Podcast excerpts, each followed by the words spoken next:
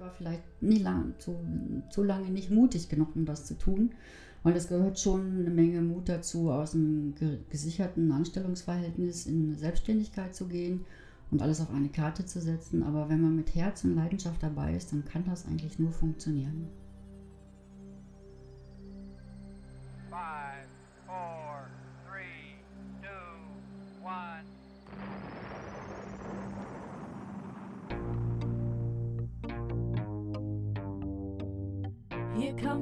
Neues von der Webkonditorei.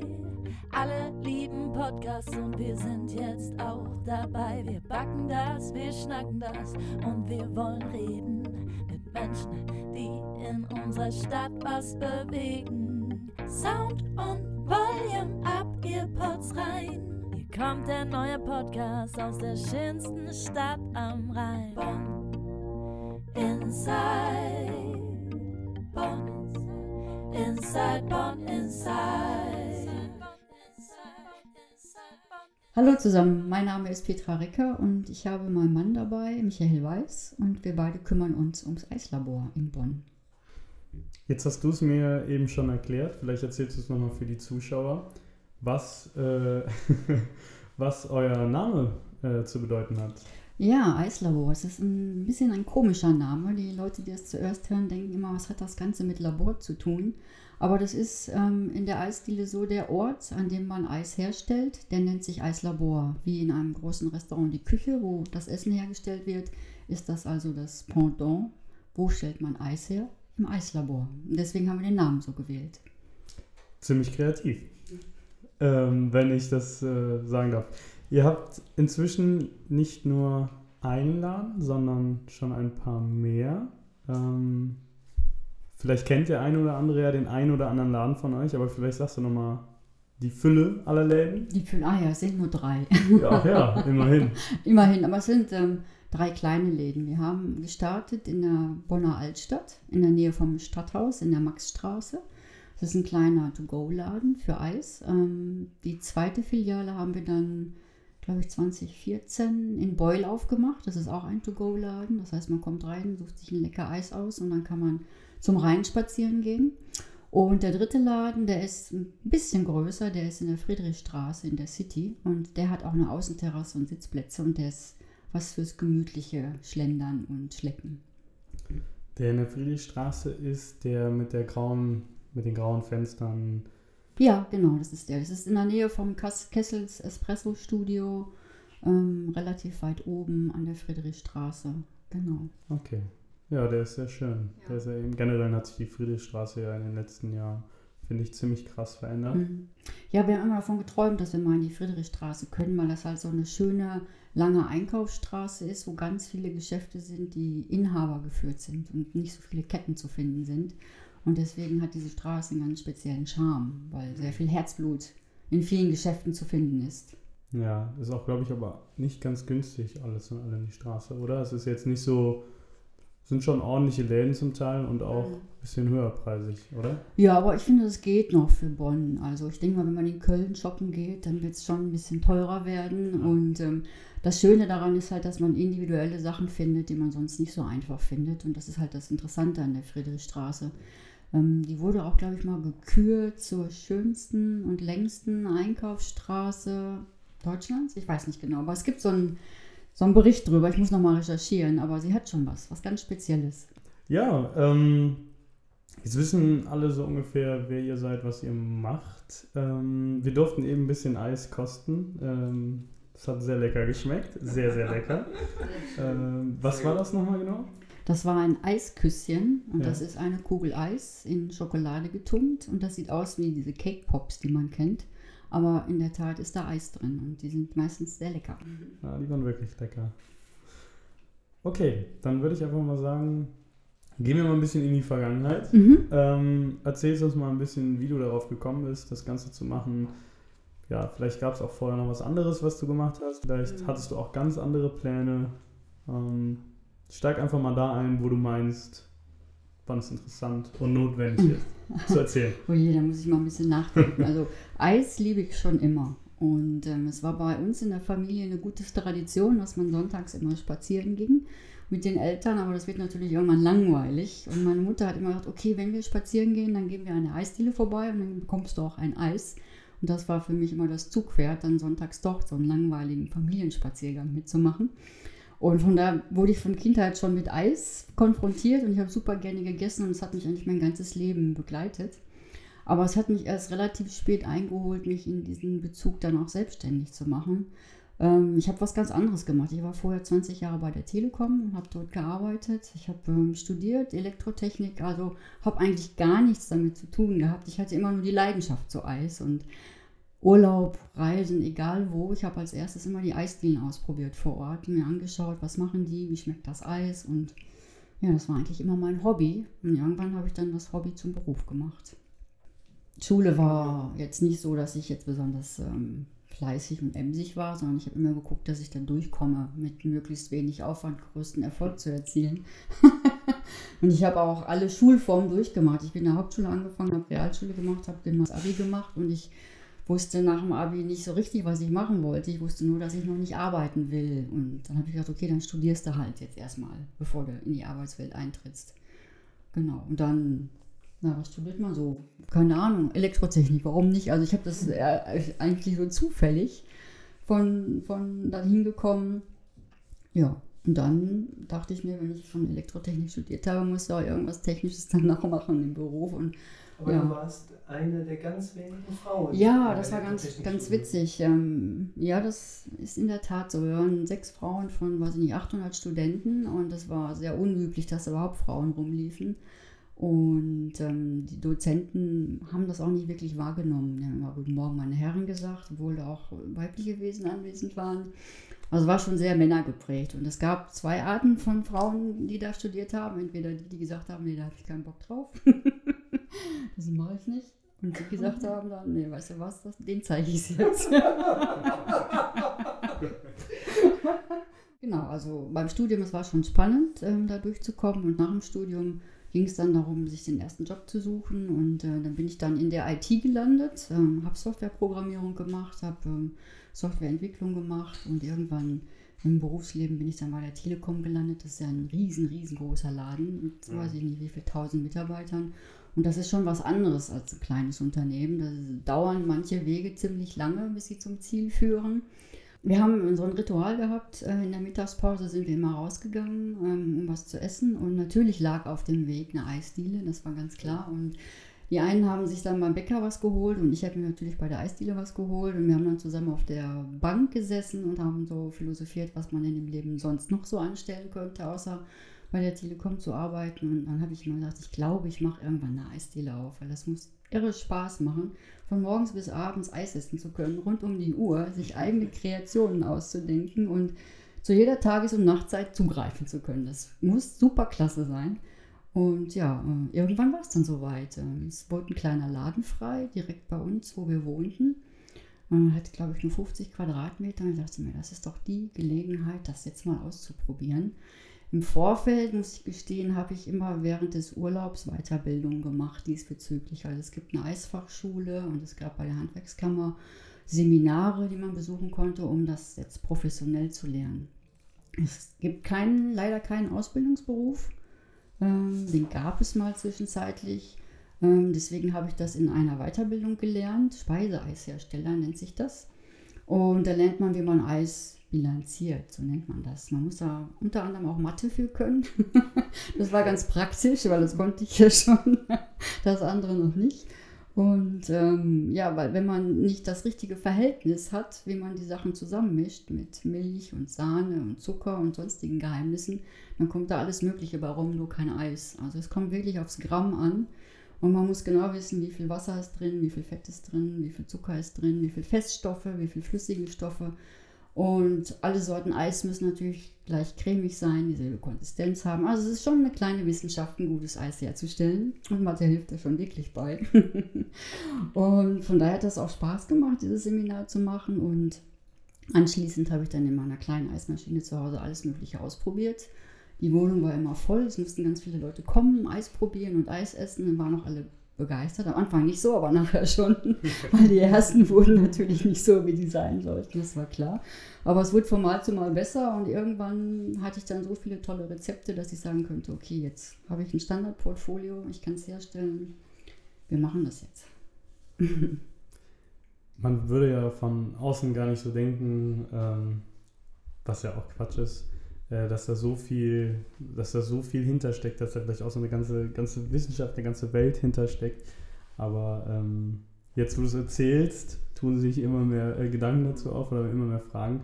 Ähm, ist es dann so, sagen wir mal, wenn du die falsche, falsche Mischung hast, nicht nur geschmacklich, kann es auch einfach sein, dass von der, von der, von der Auf, äh, ja nee, wie soll man sagen, von dem, vom Auftreten her etwas ganz anderes als Eis rauskommt, wie zum Beispiel irgendwie, weiß nicht, Sahne oder wie äh, Butter oder wie, wie, wie, wie, Milch, so stelle ich mir das jetzt vor. Ja, das ist, ähm, gibt eine Möglichkeit, dass da ganz komische Sachen bei rauskommen, weil ähm, Eis, ähm, die Eismaschine gefriert ja die Zutaten und ähm, der Zuckergehalt zum Beispiel bestimmt, ob das Eis hart oder weich wird.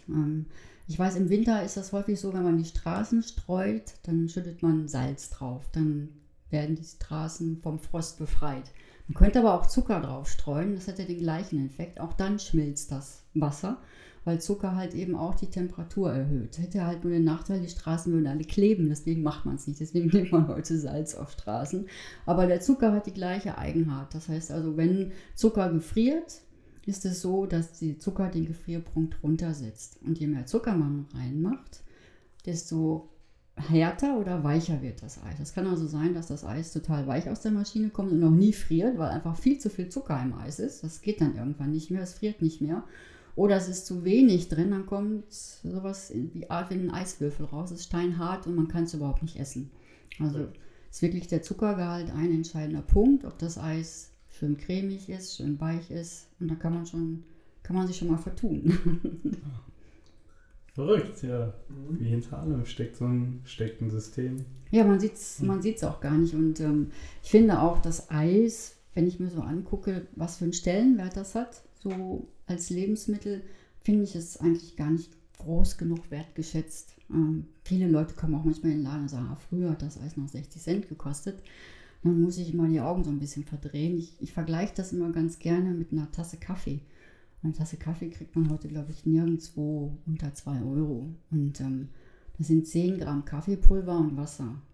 Und die kosten 2 Euro. mhm. Wenn ich jetzt ein Eis machen muss, äh, wo die Leute sehr preissensitiv sind, dann, dann ist da Sahne drin, dann ist da Milch drin, ähm, dann sind da noch Geheimnisse drin oder Schokolade oder viele Früchte. Und um das herzustellen, brauche ich eine Eismaschine, ich brauche eine Eisvitrine, wo das Eis nachher drin liegt, ich brauche einen Eisschrank. Ich habe ganz viele Gerätschaften, ganz viele Materialien, um so ein Eis herstellen zu können. Und dann wundere ich mich manchmal, wenn jemand sagt, oh, ein Euro ist viel zu teuer. Das Verhältnis, finde ich, ist zu schade, dass es nicht passt, aber viele Leute schätzen das nicht richtig wert. Und Kaffee ist wirklich einfach zu machen, ein Eis. Ganz im Gegenteil, vor allen Dingen eins, was richtig lecker schmeckt. Ja, das Problem ist, glaube ich, oft bei Leuten, wenn die dann so den Preis auseinander dividieren, im Sinne von, okay, da ist ja nur Wasser und, nehmen wir Beispiel, Kaffee, ähm, Wasser und Kaffee drin, das kann ja nicht so teuer sein, aber es geht ja dann, wie, wie du schon angedeutet hast, es geht ja um den ganzen Rattenschwanz, der dann mhm. Da sind ja zig Kosten, die du ja alle darauf irgendwie ummünzen müsst, genau. damit der Laden läuft. Ja, genau. Und, und äh, ja. Das vergisst vergisst der eine oder andere Kunde. Er denkt sich diese Kugel Eis, aber dass er sich dann mal umgucken muss in dem Laden und dass da auch Leute hinter der Theke stehen, die lieb und nett sind und ihm auch gerne erklären, was in dem Eis drin ist und welche Sorten zueinander schmecken und was unsere Favoriten sind. Äh, das gehört auch alles zu der Kugel Eis dazu. Klar. Guter Service. Ja. Genau, guter Service. Okay, jetzt hattet ihr ja wahrscheinlich auch wie alle anderen äh, Corona-bedingt ein bisschen Schwierigkeiten. Ähm, wie sah das so aus bei euch die letzten zwei Jahre? Ja, die letzten zwei Jahre waren für uns schon ganz schöner Stress. Ähm, ähm, wir hatten zwar das Glück, dass wir unsere To-Go-Läden offen halten konnten, also man konnte sich ein Eis holen, wenn man wollte, ähm, aber es war immer so, dass immer nur ein Kunde im Laden sein durfte. Und wenn der raus war, konnte der nächste rein. Also es war, der Durchsatz war überhaupt nicht da. Und es war auch so, dass ganz viele Leute einfach zu Hause geblieben sind. Es gab ja am Anfang da war die Innenstadt ja wie ausgestorben. Es hat mich so an so einen schlechten Spielfilm erinnert, ähm, wo so sozusagen die ganzen, ganzen Menschen nicht mehr existieren, nur noch die Häuser da sind, weil man keinen mehr sieht. Und das war in der Tat so. Also das hat, wir hätten auch zumachen können, weil es kam einfach gar keiner. Und ähm, das war schon schwierig für uns und äh, wir sind froh, dass hoffentlich 2022 besser wird als die letzten beiden Jahre. Ähm, wir dachten eigentlich 21 wird schon besser, aber das ist nicht der Fall. Das war noch mal schlechter als 20 das Jahr. Und von daher, es wird Zeit, dass die Wende kommt für uns. Wir hatten auch ganz viele Probleme, das, daran denkt man vielleicht auch nicht mit der Besetzung der Läden. Wir hatten immer ein gutes Team, wo wir gesagt haben, jeder kann eigentlich an jedem Standort arbeiten. Wir mischen das. Die kennen sich alle, sie kennen sich überall mit den Prozessen aus. Und wir waren jetzt gezwungen, sozusagen in den zwei Jahren Standortteams zu bilden. Also welche, die nur in der Altstadt arbeiten oder welche nur in Beul. Und das hat natürlich auch der ganzen Kommunikation im Team ein bisschen geschadet. Ne? Man hat sich nicht mehr gesehen, man konnte sich nicht mehr absprechen. Ähm, das war alles sehr schwierig, auch für die Mitarbeiter. Und äh, jedem zweiten Kunden zu sagen, er soll doch mal eine Maske aufsetzen, ist auch nicht schön. Und mhm. die durften sich dann auch häufig anhören, den Unmut der Kunden nach dem Motto, verstehe ich nicht, will ich nicht, ach, stellt euch nicht so an. Und die haben auch eine Menge ähm, abgekriegt dadurch. Und das war nicht so schön, dann auch zu arbeiten an dem einen oder anderen Standort, weil die Kunden ihren Frust dann auch an den Mitarbeitern losgelassen haben. Und das ist natürlich auch nicht so schön, ne? obwohl die nichts dafür konnten. Aber ist halt so. Wir haben dann auch Masken verkauft statt Eis für die Kunden, okay. die keine dabei hatten, damit sie sich dann noch ein Eis holen konnten. Ähm, manchmal in ganz, ganz großen Ausnahmefällen hat der Kunde das Eis auch noch draußen gebracht gekriegt, weil er vor der Tür warten musste. Ähm, also es war schon auch für, für unser Team was schwer, die Zeit. Jetzt ist es ja so, dass wir wieder in den Winter ähm, oder auf den Winter zugehen. Wie ist das Eis im Winter? Ist ja wahrscheinlich, also würde ich jetzt mal auf dem Bauch raus sagen, äh, die schlechte Jahreszeit für das Eisgeschäft. Ähm, vielleicht kannst du uns dazu mehr sagen. Ja, das ist schon, schon richtig eingeschätzt. Also es ist so, dass wir die Standorte, die ein reines To-Go-Geschäft haben, meistens so Mitte November schließen, komplett, und dann erst im nächsten Jahr so um Karneval wieder aufmachen. Aber das Geschäft in der Friedrichstraße, das bauen wir komplett zu einem Café um mit dem Angebot, weil wir haben natürlich im, beim Eisherstellen auch Konditoren am Start und die können natürlich auch super gut backen. Ne? Das heißt also im Winter gibt es dann leckere Kuchenangebote. Ähm, wir haben selbstgemachten Apfelstrudel, wir haben Lütticher Waffeln, die wir backen. Wir haben einen Cheesecake, einen amerikanischen, der glutenfrei ist. Und wir haben Heidelberg Riestart, die ähm, vegan ist. Also wir haben ein ganz großes Portfolio auch an Sachen, die ähm, Richtung Kuchen gehen und wir wollen in diesem Winter auch ein paar Tarts anbieten, also was Herzhaftes, eine Quiche, vielleicht mit Schafskäse und Spinat. Also wir überlegen uns da was. Und zur Weihnachtszeit hoffen wir, dass wir dann auch wieder Glühwein vor der Tür ausschenken können und draußen einen Waffelstand machen. Also ein bisschen freuen wir uns schon auf den Winter in der Stadt, weil wir da die Eisdiele ein bisschen umdesignen zum Kaffee, zum leckeren Kaffee. Hört sich sehr interessant an. Muss man mal einen Besuch abstatten. Ja, ist auf jeden Fall ein Besuch wert. Es ist genauso gut wie das Eis, was ihr gerade probiert habt. Ja, das war wirklich sehr lecker. Ähm, aber das war mir schon klar, weil ich war mal bei euch in der Filiale am Stadthaus. Mhm. Das war eure erste, ne? Unsere erste, genau. Genau, jetzt haben wir gar nicht besprochen, was der, wir sind, wir haben so ein bisschen die Entstehungsgeschichte besprochen, aber wie der Weg kam von einem auf zwei, auf drei Läden. Mhm. Das ist so ein bisschen, äh, glaube ich, noch ein Fragezeichen. Ja, genau. Da ist ähm, mein Steuerberater dran schuld. das sage ich immer. Ähm, ich habe das ähm, Eisgeschäft parallel zur Telekom gemacht und zwar acht Jahre lang. Das heißt also, ich war bei der Telekom angestellt. Ich, bei so einem großen Konzern ist es auch mal gut, dass man die Arbeitszeiten auch individuell gestalten kann. Das heißt, ich hatte die Möglichkeit, im Sommer auf Teilzeit zu gehen und dann die restliche Zeit von den 24 Stunden am Tag konnte ich mich dann um, um die Eisdiele kümmern. Und ich habe irgendwann mal gesagt, okay, eigentlich kannst du beides nicht machen. Du musst irgendwie gucken, dass, äh, dass du aussteigst. Und das war für mich einfach ein, finanzieller Aspekt, zu sagen, wie viel brauche ich denn, damit das funktioniert. Und da der erste Laden sehr klein war, äh, war schon klar, dass ich das nicht kompensieren kann mit einem Laden. Und da haben wir gesagt, okay, was müsstest du machen, damit am unteren Strich aus dem Hobby auch eine Wirtschaftlichkeit wird, die sich rechnet. Und da gab es verschiedene Möglichkeiten, entweder einen ganz großen Laden aufzumachen oder zwei, drei kleine oder um zu gucken, wie man das Ganze auch dann kommerziell auf solide Beine stellt. Und dadurch ist das dann entstanden, dass wir gesagt haben, okay, dann gucken wir mal nach noch einem kleinen Laden.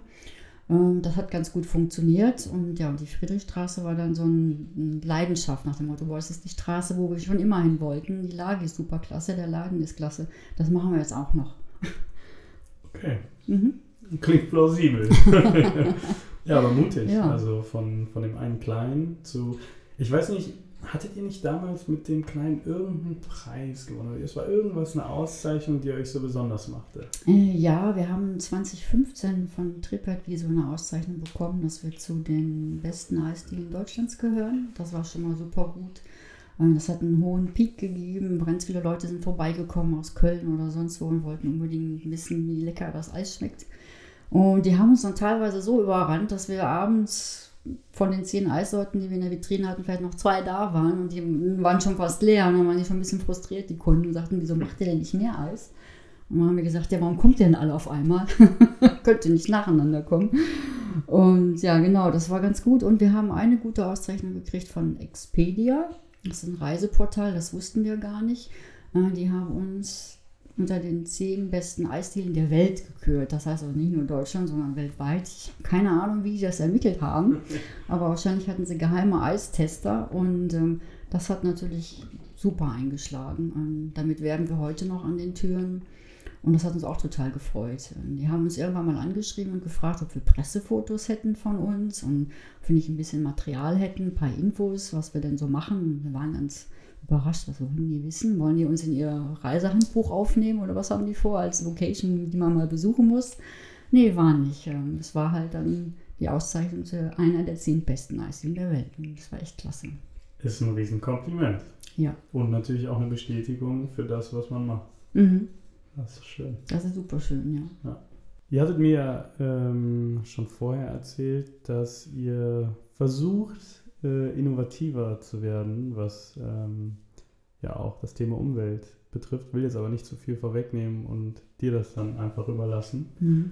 Ja, wir haben ähm, zwei klassische Linien bisher gehabt. Und zwar das war das ähm, Eis mit Milch, also die Milch direkt vom Bauernhof, oder eben Sorbets, wo wir sagen, da sind hauptsächlich Früchte drin und der Wasseranteil ist sehr unterschiedlich. Und das sind so unsere zwei klassischen Linien. Und äh, man hört ja auch in der Vergangenheit sehr viel über Milch, über Viehzucht, über dann das, was dadurch entsteht, CO2, Umweltverschmutzung. Also wir haben uns schon einen Bauern ausgesucht, der CO2-neutral arbeitet. Der hat eine Biogasanlage. Von daher sind wir ganz gut aufgestellt. Aber wir haben gedacht, okay, wir müssen vielleicht auch mal gucken, ob wir alternative Mittel einsetzen können, außer Kuhmilch. Und wir sind da gerade bei, eine vegane Linie ähm, auszuprobieren mit Ersatzdrinks, so wie man die heute nennt. Man kennt ja Haferdrinks und Soja und Reismilch und alles Mögliche. Und da macht der Name Labor gerade äh, Furore, weil wir probieren aus, ob wir darauf auch leckeres Eis machen können. Das ist aber nicht ganz so einfach, weil diese Ersatzdrinks, die haben meistens 98% Wasser und ein bisschen Mandel oder ein bisschen Soja oder ein bisschen Hafer. Der Prozentsatz ist sehr gering. Man mhm. friert eigentlich Wasser und das ist ein bisschen schwierig, im Wasser Geschmack reinzukriegen. Und deswegen experimentieren wir da zurzeit, was können wir denn da nehmen, damit wir auch ein leckeres Eis rauskriegen. Das erste, was wir geschafft haben, ist Cookies. Ähm, wir backen, oder unser lieber Konditor Adrian, der backt die Cookies selbst, die sind vegan. Und wenn er die gebacken hat, ist es sehr schwer, dass die ins Eis kommen und nicht vorher aufgegessen werden, weil die einfach so lecker sind, dass wenn man die rumstehen sieht, eigentlich gar nicht vorbeigehen kann, sondern direkt in so einen Schokokeks mit Schoko, Schokostücken beißt. Ähm, falls dann Kekse überbleiben, machen wir dann daraus auch ein Eis. Und das schmeckt schon ganz lecker. Ähm, wir haben das auf Haferbasis gemacht, haben selbstgemachtes veganes Karamell da drin und halt diese dunklen, großen, leckeren Cookies. Und äh, wir machen das immer so, dass wir alle unsere Mitarbeiter probieren lassen. Und wenn die den Daumen hoch machen, kommt es auch in die Vitrine. Also mir muss natürlich auch schmecken, ist klar, aber wenn die Mitarbeiter sagen, nee, das schmeckt nicht, dann müssen wir noch weiterarbeiten. Und das Cookies-Eis ist relativ schnell zum Favoriten geworden. Ähm, sie mochten es alle von Anfang an. Wir haben noch ein bisschen justiert, ein paar Krümel mehr Salz reingetan, ein bisschen am Zucker gedreht. Aber das war nach dem zweiten Versuch schon echt top. Und da freue ich mich richtig drüber, dass das geklappt hat. Ja, und jetzt sind wir beim Milchreiseis, was wir probiert haben. Das war ein Flop, hat mir überhaupt nicht geschmeckt. Okay. Die Reiskörner waren ziemlich hart, da konnte man nicht wirklich kauen. Also da müssen wir noch ein bisschen üben. Das dauert ein bisschen länger, bis das passiert. Und ähm, was wir zeitgleich noch gemacht haben, ist ähm, zu dieser Nachhaltigkeit auch darauf zu achten, dass wir weniger Müll ähm, produzieren. Wir hatten da auch so auf Instagram oder auf Facebook so einen, jemanden, der sich immer darüber geärgert hat, dass unsere Eisbecher in der Gegend rumfliegen. Wir hatten damals noch Eisbecher, da war unser Logo drauf mit Eislabor. Also man wusste ja ganz genau, wo kommt denn dieser Becher her. Und es gab Kunden, die haben die einfach mal achtsam, irgendwo liegen lassen oder auch unachtsam, um es besser so zu formulieren. Und die lagen dann in der Landschaft rum und dieser Kunde, ich weiß gar nicht, ob er unser Kunde war, wahrscheinlich war er gar nicht unser Kunde. Der hat uns häufiger darauf hingewiesen, dass wir doch unsere blöden Becher endlich mal aufsammeln sollten und dass sie die Landschaft verschandeln und dass das doch eigentlich gar nicht sein soll. Und damit hatten wir echt ein großes Thema. Und das hat uns auch immer bewegt zu sagen, vielleicht müssen wir mal eine Alternative anbieten. Und ähm, wir haben dann immer geguckt, wer könnte was anderes herstellen und haben so nach essbaren Bechern gesucht. Und da gab es in der Vergangenheit immer solche, sag ich mal, so Presspappe-Becher. Die sahen erstens doof aus und zweitens speckten die gar nicht. Das war keine Alternative. Aber im letzten Jahr haben wir einen Hersteller gefunden, der echt leckere, essbare Waffelbecher machte, die genauso lecker sind wie unsere Hörnchen. Dann haben wir gesagt, okay, Step 1 ist genommen, wir haben die Becher, aber was machen wir jetzt mit den Löffeln? Wir haben schon seit vier, fünf Jahren kompostierbare Löffel. Also wir haben uns von Plastiklöffeln ganz, ganz früh schon verabschiedet. Die sehen zwar immer noch so aus, als wären es Plastiklöffel, sie sind aber kompostierbar. Und gesagt, wir brauchen einen Ersatz für diese Löffel. Und es gibt ja auch schon den einen oder anderen Start-up, der diese Löffel macht. Und die werden natürlich, waren auch dann verköstigt worden von mir, von unseren Mitarbeitern. Also die ersten Löffel, die schmeckten überhaupt nicht. Und ähm, wenn man dann ein Eis isst und kaut auf so einem Löffel rum, der nicht schmeckt, dann ist der Eisgeschmack auch im Eimer. Das heißt, man hat einen Nachgeschmack und denkt, hm, war jetzt nicht so lecker. Und das will ich nicht aufs Eis projizieren, weil das macht dann das Eis schlecht und das fanden wir nicht so gut.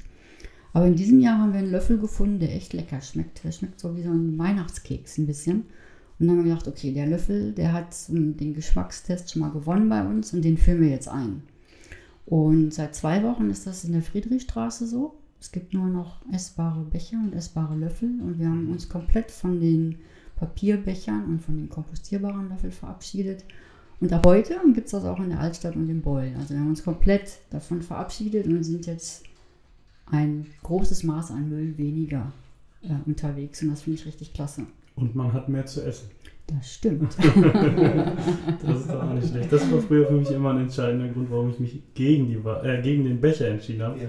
Weil die Waffel man ja noch essen kann. Aber ja, genau. der Becher ist dann doch praktischer. Ja. Ja, cool. Ähm, das hört sich auf jeden Fall alles mega interessant an. Und ähm, es steckt dann doch mehr in der Eisdiele drin, als man vielleicht so denkt. Ähm, euer Name verrät es ja schon, aber ähm, ja, ich habe auf jeden Fall mehr gelernt äh, über das Eis. Ich denke mal, das geht den Zuhörern auch so. Jetzt beschäftigt mich noch so zwei Fragen, das sind eigentlich immer wiederkehrende Fragen, die ich unseren äh, Gästen stelle. Und zwar, ähm, ob ihr, du rückblickend, irgendwas anders machen würdest? Das wäre die erste Frage. Hm, nein, würde ich nicht. Ich würde vielleicht ein bisschen früher mit dem Eis anfangen. ich würde nicht so lange warten. Ähm, nee, ich würde es früher umsetzen. Ja? Ja. Weil? Weil es wichtig ist, dass man seine Leidenschaft und seine Träume realisiert und nicht so lange damit wartet. Dass man, ich war vielleicht nie lang, zu, zu lange nicht mutig genug, um das zu tun. Weil es gehört schon eine Menge Mut dazu, aus einem gesicherten Anstellungsverhältnis in Selbstständigkeit zu gehen und alles auf eine Karte zu setzen. Aber wenn man mit Herz und Leidenschaft dabei ist, dann kann das eigentlich nur funktionieren. Von daher hätte ich ruhig früher anfangen können. Okay, das, ist, das macht Mut. Okay. Ja. Unsere vorletzte Frage ist ähm, vor allem für unsere jüngeren Zuhörer, ähm, ob du irgendeinen Tipp hast. Ob du irgendeinen Tipp hast für alle die, die gründen wollen, für alle die, die denken, ach, soll ich mich selbstständig machen? Oder lass es, mach's nicht. Doch. Es kann ja alles, ist ja alles dabei. Ich glaube, für die Jüngeren ist, man kann eigentlich nicht jung genug sein. Ich denke mal, Bedenken kommen von ganz alleine. Wenn man eine Idee hat und daran glaubt, sollte man auch versuchen, sie umzusetzen. Und man sollte sich nicht von, dem, von den ersten zwei, drei Schwierigkeiten oder Problemen äh, den Wind aus den Segeln nehmen lassen. Es kommen ganz viele, aber es ist, es ist schön, wenn man über den einen oder anderen Stein fällt, weil nur aus Fehlern lernt man und dann kommt man auch zum Ziel. Also ich würde sagen, wenn ihr wirklich eine Leidenschaft habt, dann macht das, weil dann wird es auch funktionieren. Und wenn ihr merkt, es war vielleicht gar keine Leidenschaft, aber ihr habt, habt es nicht ausprobiert, dann werdet ihr es immer bedauern, dass ihr es nicht gemacht habt. Wenn ihr scheitert, ist es nicht schlimm. Ich finde es schlimmer, wenn man es nicht ausprobiert hat. Das stimmt. Im Nachhinein, ja, es kann ja nur schief gehen. Genau. Es kann nur schief es gehen. kann nur schief gehen, aber stimmt. es kann auch gut gehen. Und dann umso Und besser. dann umso besser, genau. Das stimmt, ja. Cool. Ähm, zu guter Letzt musst du nur noch sagen, hast du irgendjemanden, den du interessant findest, wo du sagst, ach, den würde ich gerne mal hier hören? Oder äh, möchtest du irgendjemanden reinreiten und sagen, so, du musst, jetzt, du musst da jetzt hin? das ist eine gute Frage. Ich würde versuchen, jemanden in Bonn zu finden. Ich gehe jetzt mal gedanklich durch, der innovativ ist, der was Neues macht, der sich was traut. Ähm, Ich weiß nicht, hattet ihr Max Google schon mal hier? Nee, in der Tat waren Niki und ich aber mal vor, äh, Niki, mein Partner, ähm, ist nicht richtig, einer meiner beiden Partner. Ähm, wir waren mal bei ihm vor gut, ah, wie lange ist es her, anderthalb Jahren. Also ja, ähm, wäre mal interessant. Ja, der ist Da hast du innovativ, der, der setzt seine Sachen durch, der ist auch mit Herz und Leidenschaft bei der Sache, ist total überzeugt von dem, was er tut. Seine Produkte sind super klasse, also das ist bestimmt auch jemanden, der vielen Tipps geben kann, auch gerade Jüngeren, wenn die was tun wollen. Das ist ein gutes Beispiel, seine Geschichte, die er erzählt, auch anderen Mut zu machen. Und das ist auch für mich so ein Kandidat, da sehe ich mich auch so ein bisschen drin, der lebt seine Leidenschaft und setzt dafür alles ein und kämpft dafür und genau, das, das spontan wird er mir einfallen. Okay, dann äh, versuchen wir, ihn mal als Gast hier hinzuholen. Und ähm, bis dahin erstmal vielen Dank, dass ihr euch die Zeit genommen habt. Gerne. Und wir hoffen, euch, lieben Zuhörern, hat es gefallen, wie immer. Und wünschen euch erstmal noch einen schönen Sonntagabend. Und wir hören uns in der nächsten Folge. Bis dann.